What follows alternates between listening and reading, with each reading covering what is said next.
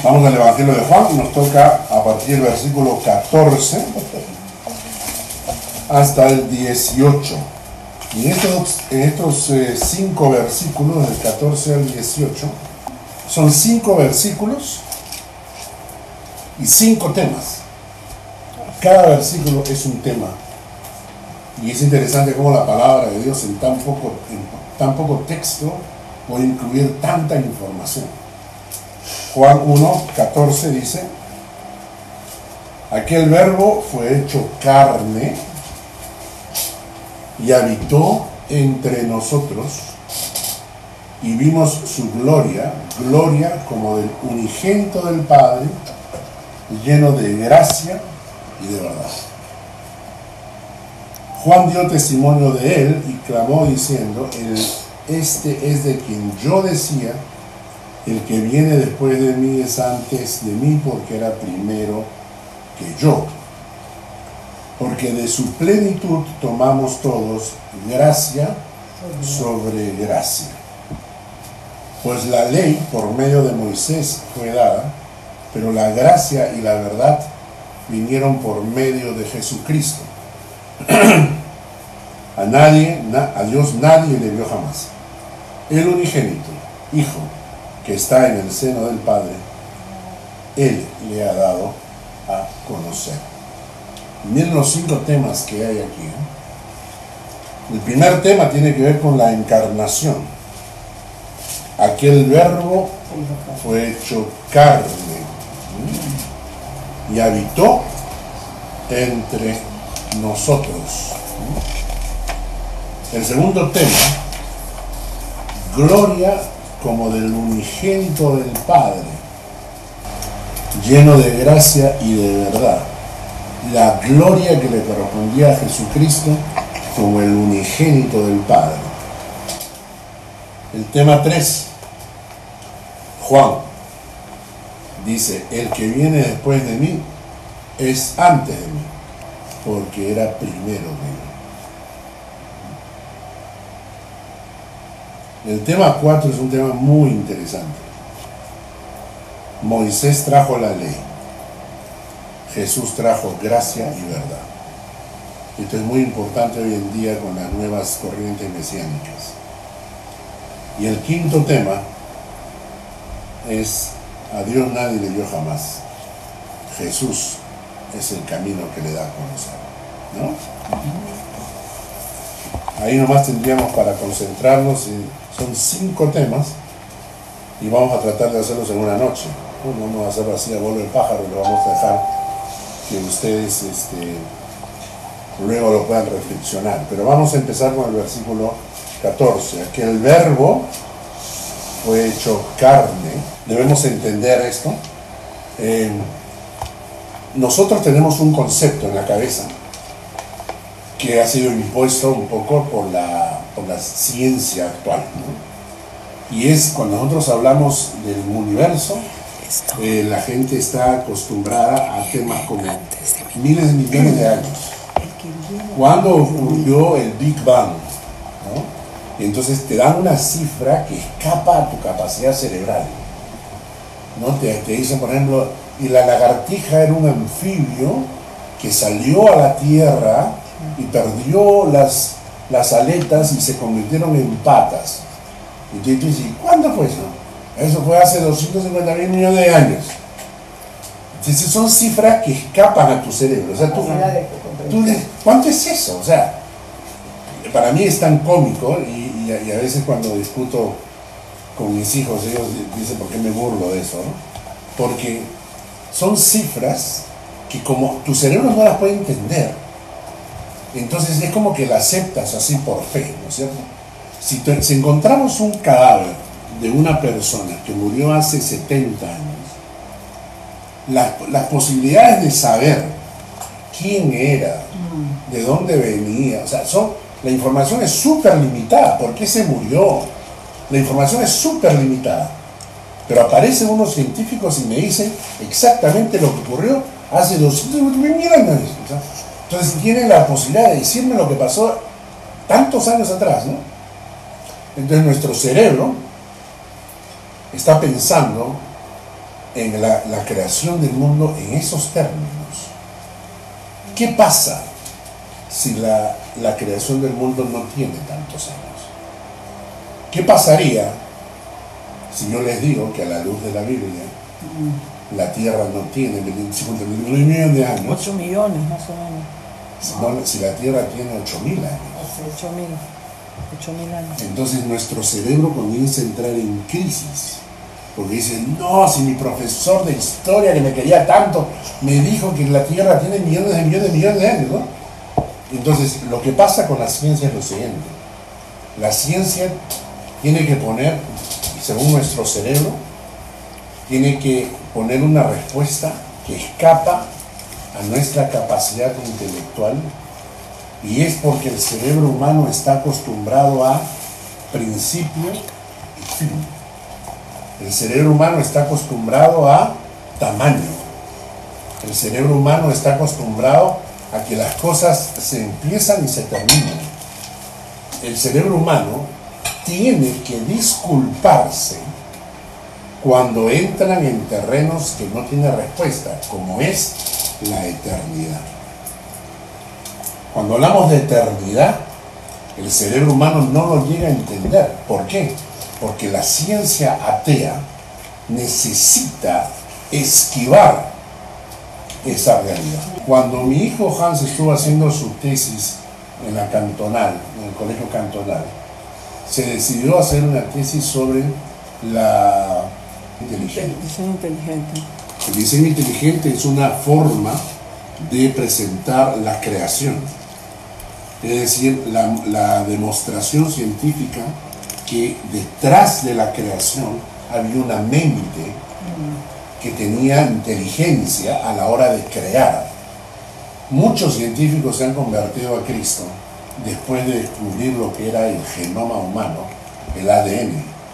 Porque dicen, ¿cómo puede haber entrado tanta información en el ADN de una persona en forma natural, en forma así que brotó, ¿no es cierto? No, no encaja.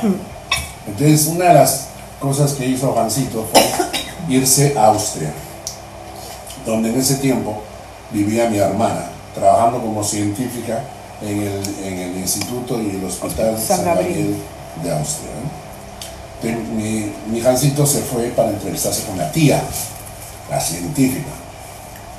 Entonces la tía le dijo que nosotros efectivamente descendíamos del mono. ¿no? Que el mono era nuestro, nuestras, nuestras raíces y que de ahí habíamos evolucionado. Entonces Jancito sacó una cita con el jefe de mi hermana, el doctor no sé cuánto, no sé cuánto, que un montón de títulos y todo, y habló con él. Y entonces él le dijo que, bueno, no era necesariamente exacto, que en realidad nosotros descendíamos de la lagartija. Agarró y, por medio de mi hermana, consiguió una cita con el director del Hospital San Gabriel de Austria. Y entonces tiene una entrevista con él y le pregunta, ¿usted qué cree? Y él le dijo, lo que pasa es que mucha gente sigue creyendo esto del, del mono, como tu tía, o esto de la lagartija, como el doctor. Pero después de mis investigaciones yo he descubierto que descendemos de la ardilla, de la ardilla, ¿no? Sí. Luego habló con otra persona y esta persona le explicó que según el orden genético, si comparamos nuestro ADN genético, el ADN de un animal más conocido que la ardilla, que el mono, más parecido al nuestro, tenemos, en- nos comparamos en un 99% con el ADN de este animal. ¿Mm? Que por lo tanto, es más probable que descendamos de ese animal. Y es la lombriz de tierra. Entonces, descendemos de la lombriz de tierra. ¿no? Cuando dijo esto, Jancito habló con ellos y les dijo, No se ponen de acuerdo. ¿por qué no se ponen de acuerdo? ¿Por qué, por qué- ¿Cómo es posible que científicos de los más altos niveles puedan tener tanta diferencia en cuanto a esta teoría de la evolución? O sea, sigue siendo una teoría entonces, no, es, no, ha, no ha demostrado nada, sigue siendo una teoría que cada uno cree lo que quiera. Y el director del hospital le dijo la siguiente frase, Mira, Jancito, cualquier teoría que no incluya a Dios es válida. Esa frase fue clave, ¿no?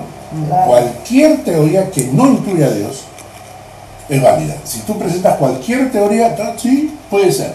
Cualquier cosa puede ser creíble, siempre y cuando no incluyas a Dios. Porque cuando tú hablas de Dios, eh, eh, te enfrentas a temas, ¿no?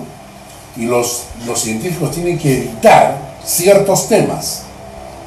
Uno de ellos es la eternidad. Ese tema de la eternidad es un tema que los científicos no pueden enfrentar. Porque en, nuestro cerebro humano no se concibe ese concepto de eternidad. Entonces por eso es que hablan del Big Bang, como el inicio. Si no hay Big Bang, ¿qué te dice tu cerebro? ¿Cuándo fue? ¿Cuándo empezó? ¿Qué había antes? ¿Qué había antes del Big Bang? Entonces, obligadamente entras a temas como eternidad. Y cuando entras a temas como eternidad, entras a temas como el infinito, el cerebro, cerebro humano no lo puede procesar. Pero vivimos metidos en un mundo donde el, el infinito lo palpamos todos los días. Estamos acostumbrados a tocar el infinito todos los días y nadie se queja. Por ejemplo, los números. ¿Cuántos números hay? Sí, claro. Infinito, es infinito, es una realidad, es un infinito. Colores. Los hombres tenemos el cerebro más esquemático, ¿no? Cuando le preguntan a un hombre cuántos colores hay, el hombre sabe, rojo, verde, amarillo, azul. Cuando le preguntas a una mujer, va del comienza la gama, el rojo, cre- el rojo este, el rojo carmesí, el rojo no sé cuánto, no, no sé cuánto es, es el infinito. Varios tonos. Bueno, El rojo, rojito, rojo. ¿Qué estamos diciendo con esto? ¿Qué quiero decir con esto? Que la Biblia menciona que la vida de Jesucristo es desde la eternidad, no cuando fue engendrado por María, sino que cuando fue engendrado por María, lo único que ocurrió es que tomó cuerpo humano, pero estaba desde antes. Esto es muy importante, porque este cuadro que le voy a dar, le voy a, pásenlo por favor, Después lo pones en comentarios, ¿no, Carlos? En ¿Cómo? el- después lo, Sí, sí. lo adjuntas en comentarios. pasen estos cuadritos de acá, quiero que vean bien lo Voy a hacer un- tratando de demostrarles. Miren, esto de acá, si ustedes ven el círculo, en este círculo, ¿ven esa raya azul que está al medio? Ajá. Eso es el tiempo de la creación.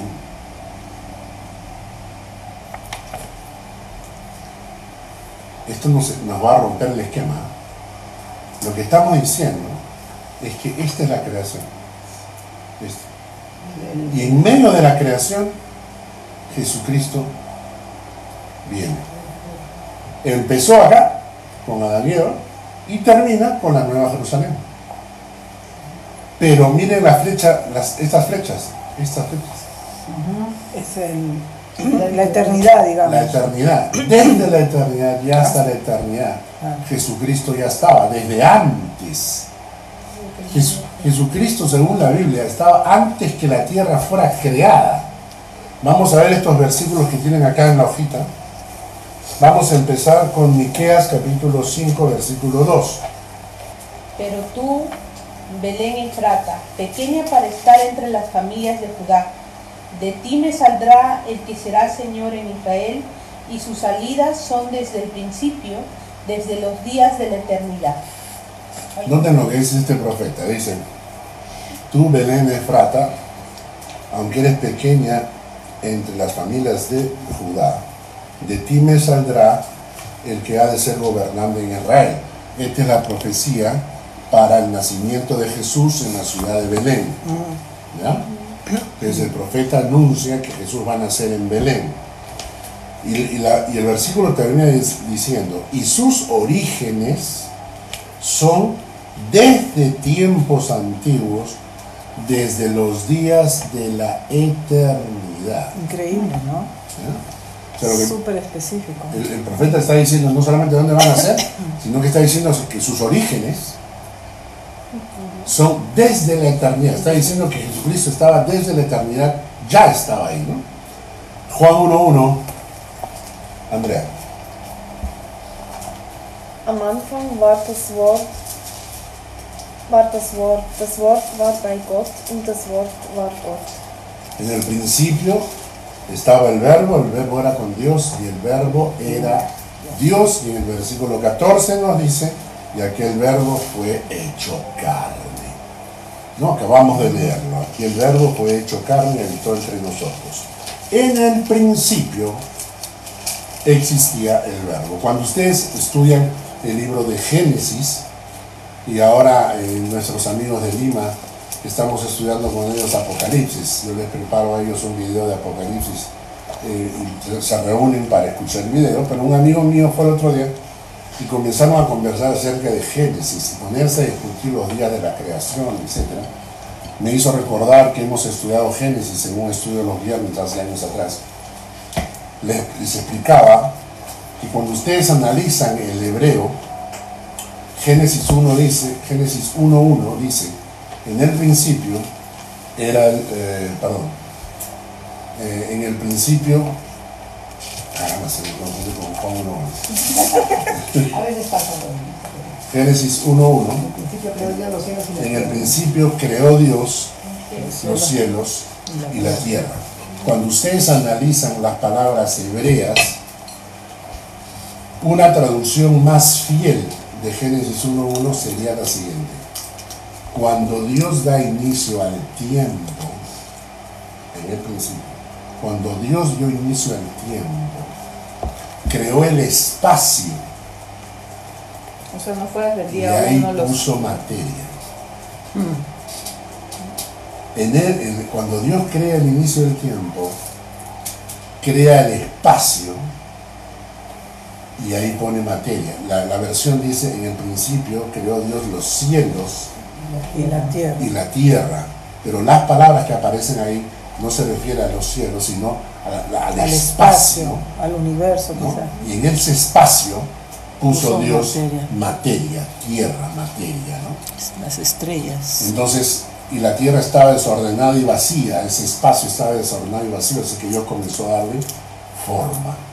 Entonces, si hablamos de Génesis 1.1, eh, estamos hablando de cuando Dios da inicio al tiempo. ¿Qué es el tiempo? El tiempo es el tiempo. Una medida de, Una medida de tiempo. Una medida de tiempo. de, de lo que está pasando. Cuando los científicos hablan del tiempo, dicen lo siguiente. Yo te puedo dar mil maneras de medir el tiempo, Claro. pero no te puedo explicar qué es. ¿Qué es el tiempo? Porque ¿qué es el tiempo? Pasa.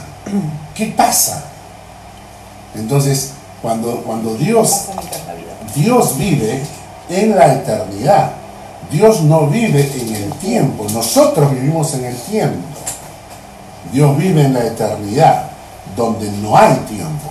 Y tú dices, no puedo entenderlo. Y es muy fácil. No lo podemos entender porque nosotros estamos acostumbrados a Medirlo. tiempo, espacio y materia.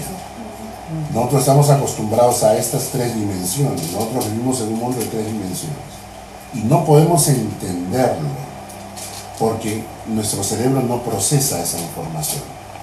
Nuestro cerebro está acostumbrado a esas tres dimensiones. ¿no? Pero Dios está en la eternidad. Tiempo, espacio. Tiempo, espacio y materia. El espacio y materia. ¿De acuerdo?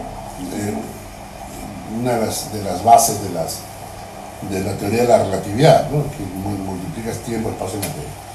Ahora, entonces, ¿qué es lo que estamos diciendo? Que la presencia de Cristo está desde fuera del tiempo, antes que el tiempo fuera creado. Jesucristo ya estaba en Trinidad junto al Padre. Vamos a seguir leyendo. Juan 8:58. Le toca a la madre de mis hijos. Jesús les dijo, De cierto, de cierto os digo, antes que Abraham fuese, yo soy. Esta frase que dice Jesucristo es una locura. Sí, pues. Es una locura frente a los fariseos que estaban hablando y que se creían hijos de Abraham. ¿no? Nosotros descendemos de Abraham. Y entonces para mostrarles que Él es más que Abraham, le dice, ¿qué? ¿Ustedes descienden de Abraham? Sí. Pues antes que Abraham fuese, yo ya estaba. Antes que Abraham fuese, yo ya estaba.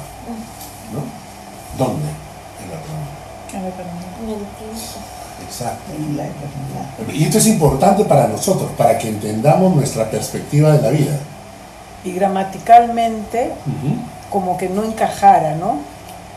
Antes que Abraham fuese, yo era, pero lo dice yo soy, como diciendo antes, ahora y, y para siempre. Sí, La, la palabra yo soy, Sí. la eternidad. La claro. eternidad. De ahí viene el nombre. Ustedes saben lo que es Yo soy. el- el- el- cuando la Biblia habla de el nombre de Jehová, o algunos dicen Yahvé, en realidad viene del tetragramatón. El tetragramatón es el nombre de. Dios porque el hebreo no tiene vocales. JHWH. JHWH. Eso se, se conoce como el tetragramatón. Y cuando ustedes agarran el tetragramatón JHWH y le ponen EOA, se convierte en Jehová. O A-E. Si le pones AE, se convierte en. Yahvé. ¿no? Entonces es el tetragramatón. Y ese, ese tetragramatón, bien traducido, es lo que Dios le dice a Moisés. Y cuando me pregunten quién me manda, Dios pronuncia el tetragramatón, que se traduce en la Biblia como yo soy el que soy. Es el que te manda. Yo soy el que soy, el eterno. Por eso cuando vienen a apresar a Jesucristo con Judas, él sale y pregunta y dice, ¿a quién buscan? Y cuando él contesta, yo soy, dice el texto bíblico que los soldados retrocedieron y cayeron. Por el poder de la... Claro, es la autoridad. Imagínate al mismo Dios pronunciando su nombre y los soldados sintieron el golpe, ¿no? ¿A quién buscáis? A Jesús de Nazareno. Yo soy. Ya. Me dio, me dio miedo. Entonces, cuando, cuando Jesús está hablando a los fariseos y le dice, antes que Abraham fuese, yo soy. O sea, yo soy el eterno. Yo estoy antes que el mismo Abraham. Y esto nos tiene que hacer pensar, ¿Jesucristo nos mentiría? Si, no, si Jesucristo nos engañaría. Si entendemos esto, entonces Jesucristo lo que está diciendo es, este sistema de tiempo, espacio y materia donde nos tocó vivir, no es la realidad. Existe por encima de esta materia y de este tiempo, existe una realidad que es otro, otro nivel, es otra dimensión, es otro sistema donde Jesucristo estaba. Y desde ese lugar donde Él estaba, vino y se encarnó. Seguimos leyendo. Juan 17, 5. ¿Lo tienen? Juan 17, 5. Ahora pues, Padre, glorifícame tú al lado tuyo, con aquella gloria que tuve contigo antes de que el mundo existiera.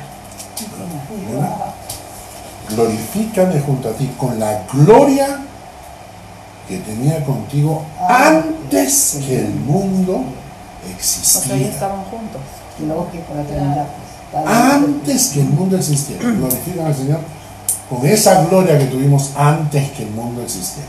¿no? Eh, 17, 24.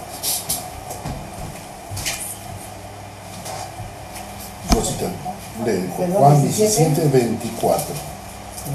Padre, aquellos que me has mandado, quiero que donde yo estoy también ellos estén conmigo, para que vean mi gloria que me has dado, porque me has amado desde antes de la fundación del mundo. Quiero, ¿Notan eso? Ah, antes de la fundación.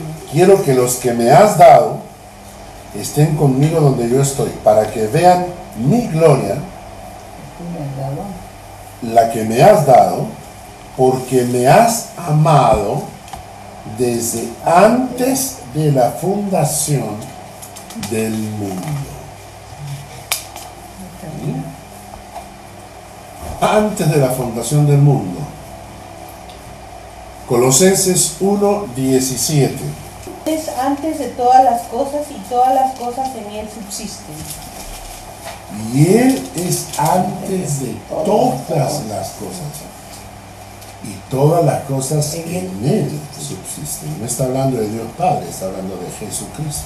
De, ahí- de ahí se saca de, de la, de que el universo se sostiene, Que Dios ya. entonces, todas las cosas en él subsisten, que no es un elefante como la cultura, Claro. Atlas. ah, la cultura india, hindú, Hindú, que claro. piensan que es un elefante que está sosteniendo al mundo, o un atlas, como dicen, ¿no? la grie- griega. Apocalipsis 22, 13.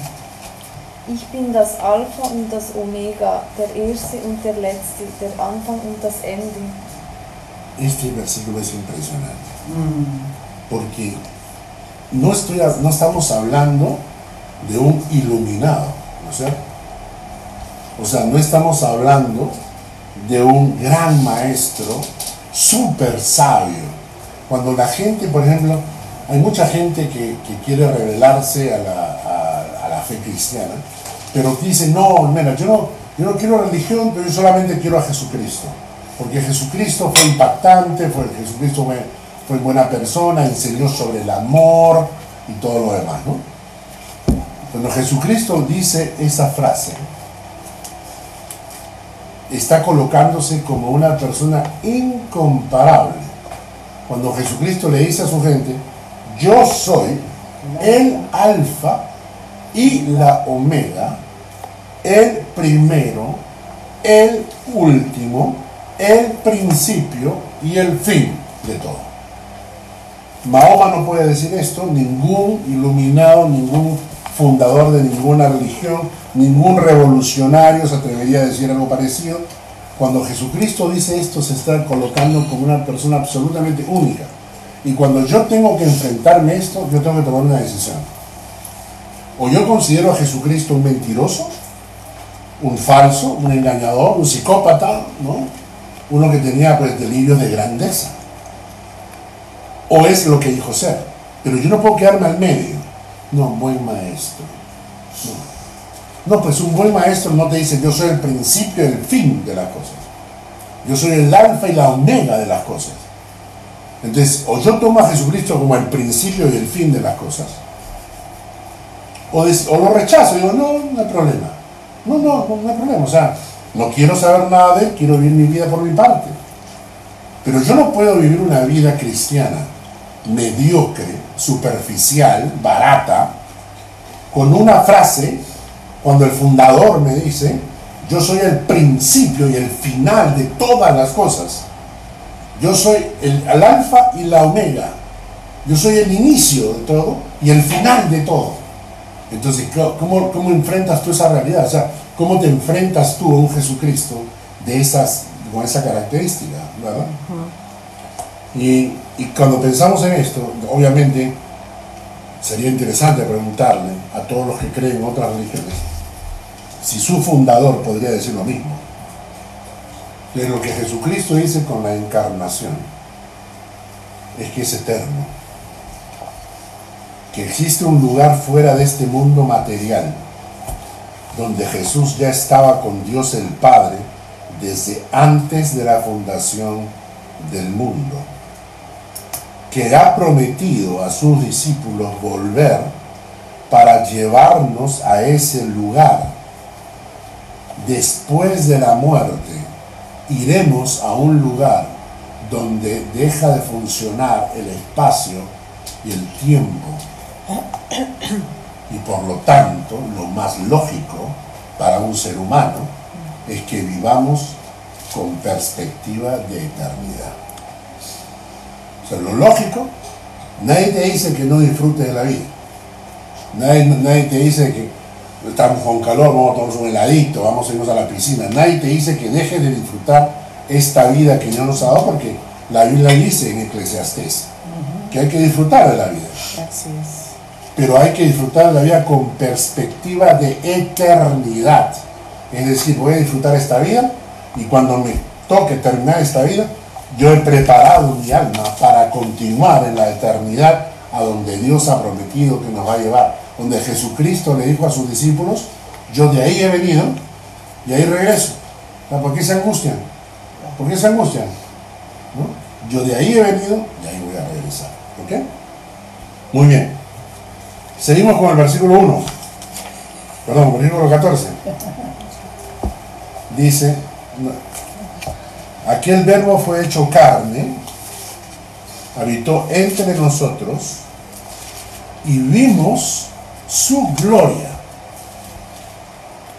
Gloria como del unigento del Padre, lleno de gracia y de verdad.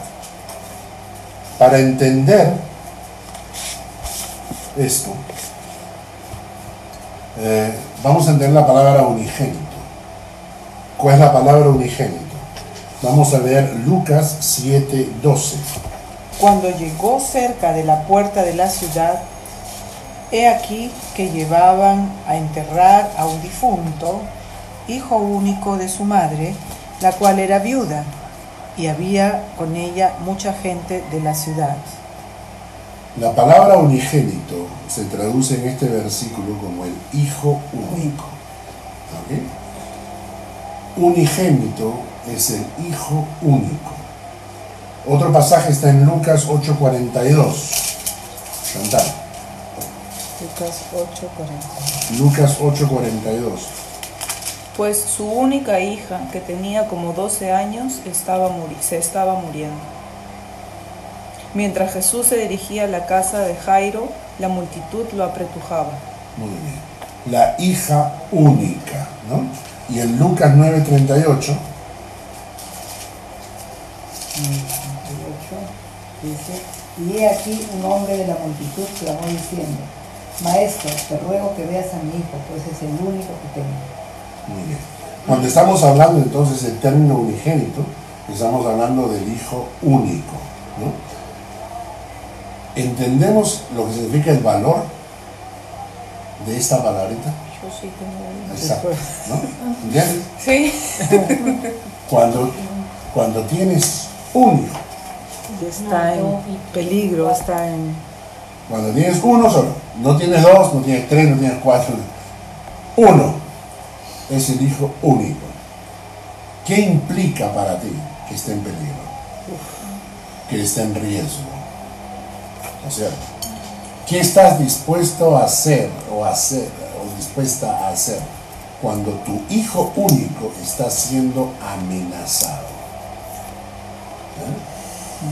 En alguna oportunidad nosotros estuvimos en Corea y unos coreanos nos trataron de extorsionar. En ese tiempo, eh, justamente cuando empezó esta extorsión, llegó Lucita y Jancito, eh, Hans y Chiquito llegaron a Corea para pasar unos días. Cuatro, cuatro años tenía Hans, ¿no? más chiquito. Cuando este hombre estaba tratando de extorsionar, nos amenazaba porque este, quería cobrar, quería sacar plata, pues, ¿no? Quería sacar plata. Este, eh, yo lo tomaba, en realidad lo tomaba, fuimos a la policía, hablamos y todo. Pero, bueno, son ton- tonterías, ¿no? Querían, querían 10 mil este, 10 mil dólares de, de extorsión, ¿no? Y nosotros lo tomamos, o sea, yo no lo tomé en realidad en serio, hasta que un día llamaron y me dicen, si no nos pagas, vamos a matar a toda la gente, matemos a la gente. Vamos a matar a la gente del pabellón, maten a la gente del pabellón. Cuando de repente y me dicen, vamos a matar a tu hijo. Cuando me dijeron eso, algo pasó acá. Y en ese momento yo dije, escúchame bien, yo voy a buscarte. Y no te va a reconocer ni tu madre. Cuando yo cuelgo, me sentí tan mal, porque yo había amenazado de muerte. ¿no? Entonces le, cuando le comencé a pedir perdón a Dios, le dije, Señor, perdóname, o sea, ¿cómo puede ser que haya amenazado de muerte? Pero realmente Lo sentiste. lo sentí. O sea, yo dije, lo mato. O sea, este le viene a hacer daño a mi hijo y yo lo mato. Cuando regresamos a Lima y conté esta historia en, en- en una iglesia, siempre ustedes saben, hay los súper espirituales en la iglesia, ¿no? Entonces, terminamos, terminamos el culto y se me acerca pues, un, un súper espiritual. Un hermanito. Pastor, ¿cómo puede ser posible? Usted es pastor, usted, usted no puede amenazar de muerte a nadie, ¿no? Y yo le dije una gran verdad, le dije, mira, si yo llego a mi casa y veo que mi hijo está en peligro, ese hombre que está amenazando la vida de mi hijo sale por la ventana. Si estamos en un piso octavo, piña, porque le va a doler. Después le pido perdón a Dios, me arrepiento, todo lo que tú quieras. Pero a mi hijo no le pone la mano. Cuando yo entendí el valor que tenían mis hijos para mí, y leí ese texto que vamos a leer, cambió mi perspectiva. Cuando la Biblia dice en Juan 3:16, Ah, claro. De tal manera amó Dios al mundo, que ahora se lo unigénito, para todo aquel que cree en él no se pierde, más que vida eterna. Juan 3:16. Porque de tal manera, Ya lo leí. Ah, ya. de tal manera amó Dios al mundo. No de eso, de tal manera amó Dios al mundo que dio a su único hijo. Dio a su único hijo para que todo aquel que en él cree no se pierda, mas tenga vida es- esa historia del hombre que mm, jalaba la palanca para que se baje el, el puente, para que pase el tren, es, es verdad, ¿no? O sea, pasó en la vida real con, con un padre que tenía un hijo único. La historia es de un hombre que trabajaba en la- aquella época, cuando los puentes se levantaban ¿no? en forma manual. Y, y el hombre trabajaba eh, justamente en ese puente, y el puente estaba levantado. Y en cierta hora pasaba el tren, entonces el tren comienza, escucha, al fin, él, él escucha que el tren está por llegar. Entonces él va y tiene que bajar la palanca para que, para que baje el, el puente y el tren pueda pasar. Y este, cuando está a punto de bajar la palanca, ve que su hijo, su pel- la pelota de su hijo ha caído entre los engranajes del, del puente. El mecanismo. me muero. Y comienza a gritar desesperado, y el hijo no lo escuchaba y el tren ve- venía, ¿no? Y había mil Y- personas. Y había muchas personas en el tren que iban a morir. Entonces él tuvo que tomar la decisión o bajar la palanca y que muriera su hijo y salvar a toda la gente del tren, o dejar la palanca abierta y que se mate la gente del tren. Ah. Eh, cuenta la historia de que el hombre bajó la palanca y su hijo falleció. Cuando bajó la palanca, el tren pasó. Y la gente en las ventanas, la gente en las ventanas, seguía leyendo su periódico. Ni se había dado cuenta. Al día siguiente, cuando salieron los periódicos lo que había ocurrido, de todas las personas del tren, solo dos vinieron para agradecerme. Y yo cuando escuché esa historia le dije, denle gracias a Dios de que este hombre tomó esa, deci- esa decisión. Si era yo, se morían todos. Ah, difícil, ¿no? Si era yo, se morían todos. O sea, yo no voy a bajar la palanca. O sea, definitivamente, me, me, haz lo que quiera, dígame un desgraciado, yo no bajo la palanca. O sea, pero cuando pensamos en lo que Dios ha hecho, es que entendamos que era su, su hijo único, no tenía varios, ¿no? Dios no dijo, ahora pensamos, somos como 37, ¿no? Escogeremos a uno, ¿no? O sea, no, no había otro hijo. Y, y Dios en el amor por nosotros, al punto que mandó a su hijo único a morir en la cruz por nosotros, o sea, su hijo único, ¿no es cierto? Yo me pongo en el plan de Dios, ¿eh? Yo me pongo en el plan de Dios y si yo mando a mi hijo único, único hijo, y que muere en la cruz azotado, despellejado, desangrado, y muere en la cruz por otros, yo no voy a tomar una posición de, ay, no se habla así, crean en el Señor Jesucristo, ¿ya? Mira, crean en mi hijo que murió por ustedes, ¿ya? ¿Qué tal si vienen a la iglesia? No sean malos, ¿ya? Traten de ser mejores cristianos. Yo no tengo esa posición. Si mi hijo murió por ustedes, mejor se ponen en línea. Porque lo que O los mando directo a... Mejor se ponen en línea. Yo, yo, eh, o sea, yo me pongo, Ilumínense o en- elimínense. yo, yo me pongo en el lugar de Dios. Mira, yo no le voy a robar a nadie. ¿Sabes qué? Ay, por favor, venga al Señor Jesucristo. Ay, por favor, no se haga así. No, no. Mejor se alinea. Porque mi hijo murió por ustedes. Así que lo que más que les recomiendo es que van, se arrepienten y vienen acá y se convierten en hijos de Dios y siguen al Señor. O sea, ¿me entiendes? Yo me pondría bravísimo, ¿no? Porque fue mi hijo único el que murió en esa cruz. Y no pensemos que Dios nos está suplicando. Por eso cuando la gente toma la fe tan superficialmente, la gente no se da cuenta que es un insulto. Estás insultando al Dios que dio a su Hijo único por ti. Y esa es la realidad. Y para saber exactamente que era su Hijo único, teníamos que ver su gloria. Es decir, teníamos que reconocer su gloria. ¿no? Si nosotros, por ejemplo, si nosotros vamos o viajamos a un país, entonces yo quiero, vamos a, vamos a mandarla a Andrea al Perú, ¿no es cierto? Para que conozca el Perú. Ay, sí. Tiene que ser, ¿no es cierto? Vamos a llevarla ahora en enero. Un- El 20 de enero anda separando. Entonces, este, la llevamos, la llevamos a Andrea, ¿ya? Si la mandamos sola, vamos a tener que darle características a la gente, nuestra gente, para que la recojan del aeropuerto. Va Andrea, es una amiga nuestra. ¿Cómo la vamos a describir? Se parece a, Je- a Jennifer Aniston, ¿no? Se parece a Jennifer Aniston, Sí. A ver, la- una... pero una 70 años más joven. Nomás que le falta hacer un Brad Pitt. ahí, ahí. Está soltera, está soltera. A ver, Perú, vaya Búsqueda, tomando nota. búsqueda. Que el Señor la bendiga con un peruano.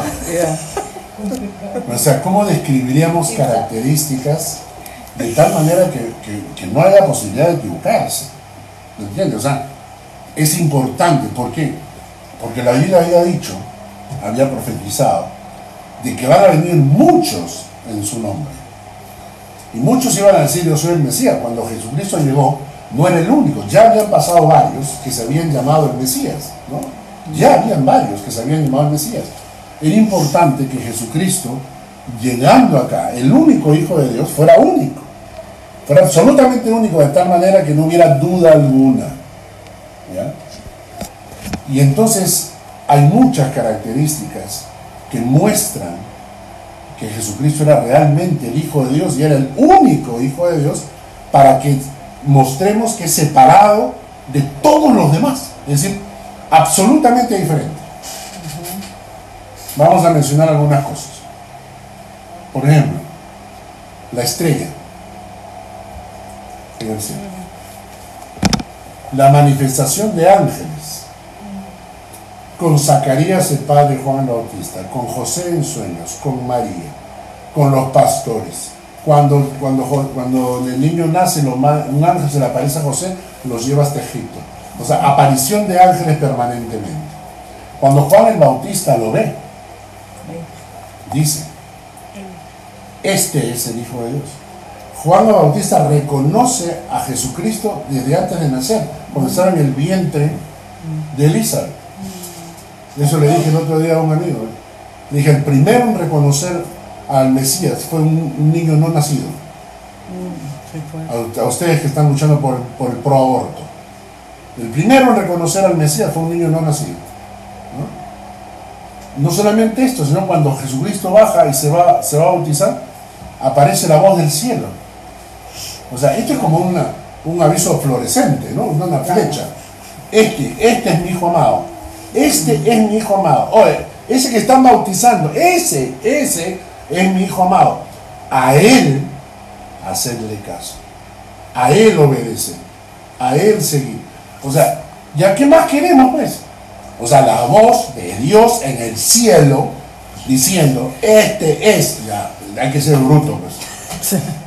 ¿Cierto? Hay que ser más bruto, no puede ser. O sea, que la misma Qué voz del cielo, Dios en el cielo, este es, este es. ¿Ya qué más quieres? Extraterrestre. quiere. ¿no? Este es mi amado. Y no es una sola vez, son dos veces. Lo mismo aparece en la, en la montaña de la transfiguración. Vuelve a aparecer la voz de Dios diciendo, este es mi amado. Y después tienes a, a Jesucristo haciendo sanidades, sanando a medio mundo. ¿no? Ni siquiera tenía que mirarlos, la mujer enferma viene, lo toca, se sana. Pero no solamente tiene poder sobre san- sanidad, tiene poder sobre la naturaleza. La tormenta, los vientos, ¿qué es? Señor, no hemos pescado nada. Tienen a la derecha. Y todos los peces a la derecha, a la derecha, todos a la derecha, vamos. Porque el Señor ha dicho a la derecha. Cuando dice a Pedro, anda, anda, pesca el pescado para que pague los impuestos. ¿Y qué hizo ese pescado? Pucha, que el Señor le pidió una moneda. Acá hay una moneda. Morderla. Vamos a la orilla, la orilla. ¿Dónde está Pedro? Acá está Pedro. O sea, miren el poder, o sea, la, la- la- la presencia, la forma tan única y maravillosa, ¿no? O sea, no solamente los milagros sobre la naturaleza, los milagros de sanidad, sino que cuando resucita muertos, no lo hizo una vez, lo hizo tres veces. La hija de Jairo, el hijo, de la, el hijo único de la mujer, el mismo Lázaro, Del centurión. y, y- y por último, la, la victoria máxima cuando él mismo vence la muerte. Y cuando él dice, habla de la- su resurrección, dice, yo no dejo, yo no doy mi vida, Yo Yo la la doy. pongo. Claro. y la vuelvo a tomar. O sea, todas esas características mostraban que Jesucristo era el único, es el único, y que no hay un ser humano en la tierra comparable que pueda tener la capacidad de compararse a Jesucristo en nada. Si estamos en una reunión y la gente comienza a hablar, no, todas las religiones son iguales, esas son idiotas, porque nadie tiene un fundador como Jesucristo. Nadie. Y eso es cuando este versículo dice, hemos visto su gloria, gloria como del único Hijo de Dios que envió a la tierra a morir por nuestros pecados. Bueno, hemos avanzado un versículo más. Bueno, la próxima semana continuaremos. Vamos a orar. Gracias, Señor, por esta palabra y por lo que nos enseñas. Ten misericordia de nosotros porque no te tratamos como el Hijo único que eres, que murió en la cruz por nosotros. Y Padre, a ti te pedimos perdón por no tratar a tu Hijo como lo que es tu Hijo único. Oh Dios, gracias porque nos diste todas las señales para reconocer que Jesús era el Mesías. Y pedimos, oh Dios, que nos des el corazón para poder vivir con perspectiva de eternidad. En el nombre de Jesús. Amén.